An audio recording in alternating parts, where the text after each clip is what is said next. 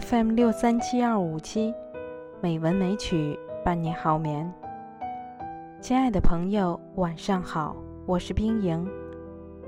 今天是二零一九年六月八日，欢迎您收听《美文美曲》第一千六百七十八期节目。今天，冰莹给大家读一篇席慕容的散文《孤独的树》。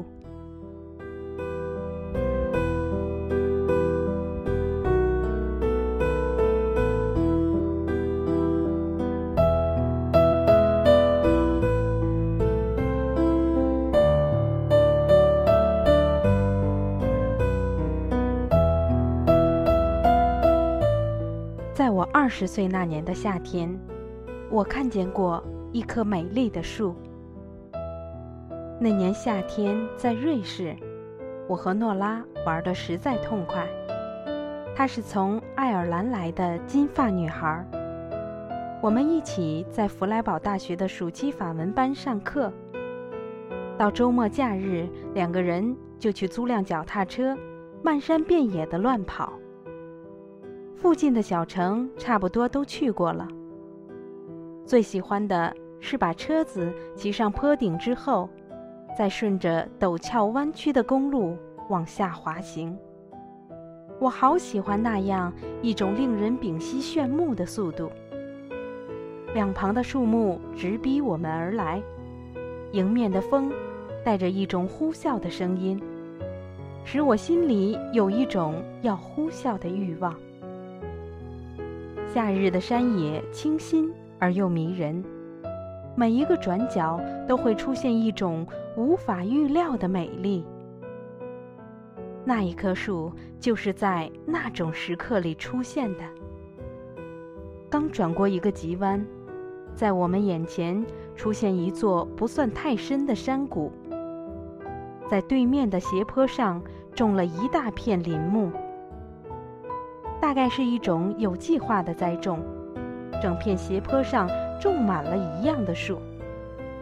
也许是日照很好，所以每一棵都长得枝叶青葱，亭亭如华盖。而在整片倾斜下去，一直延伸到河谷草原上的绿色里面，唯独有一棵树和别的不同。站在行列的前面，长满了一束金黄的叶片，一束绚烂的圆，在圆里又有着一层比一层还璀璨的光晕。它一定坚持了很久了，因为在树下的草地上也已圆圆地铺满了一圈金黄色的落叶。我虽然站在山坡的对面。也仍然能够看到刚刚落下的那一片，和地上原有的碰在一起的时候，就觉得后者已经逐渐干枯褪色了。天已近傍晚，四野的阴影逐渐加深。可是那一棵金黄色的树，却好像反而更发出一种神秘的光芒。和它后面好几百棵同样形状、同样大小，但是却青翠逼人的树木比较起来，这一棵金色的树似乎更适合生长在这片山坡上。可是因为自己的与众不同，使他觉得很困窘，只好披着一身温暖、细致而又有光泽的叶子，孤独地站在那里。带着一种不被了解的忧伤，诺拉说：“很晚了，我们回去吧。”可是天还亮着呢。我一面说，一面想走下河谷。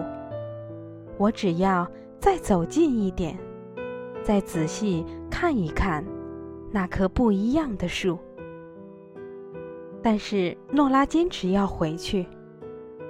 在平日，他一直是很随和的游伴，但是在那个夏天的午后，他的口气却毫无商量的余地。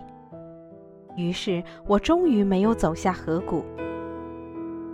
也许诺拉是对的，隔了这么多年，我再想起来，觉得也许他是对的。所有值得珍惜的美丽，都需要保持一种距离。如果那天我走进了那棵树，也许我会发现叶的破裂，树干的斑驳，因而减低了那第一眼的激赏。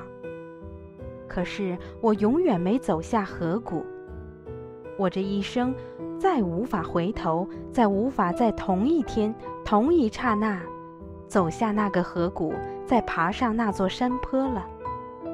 于是。那棵树才能永远长在那里，虽然孤独，却保有了那一身璀璨的来自天上的金黄。又有哪一种来自天上的宠遇，不会在这人世间觉得孤独呢？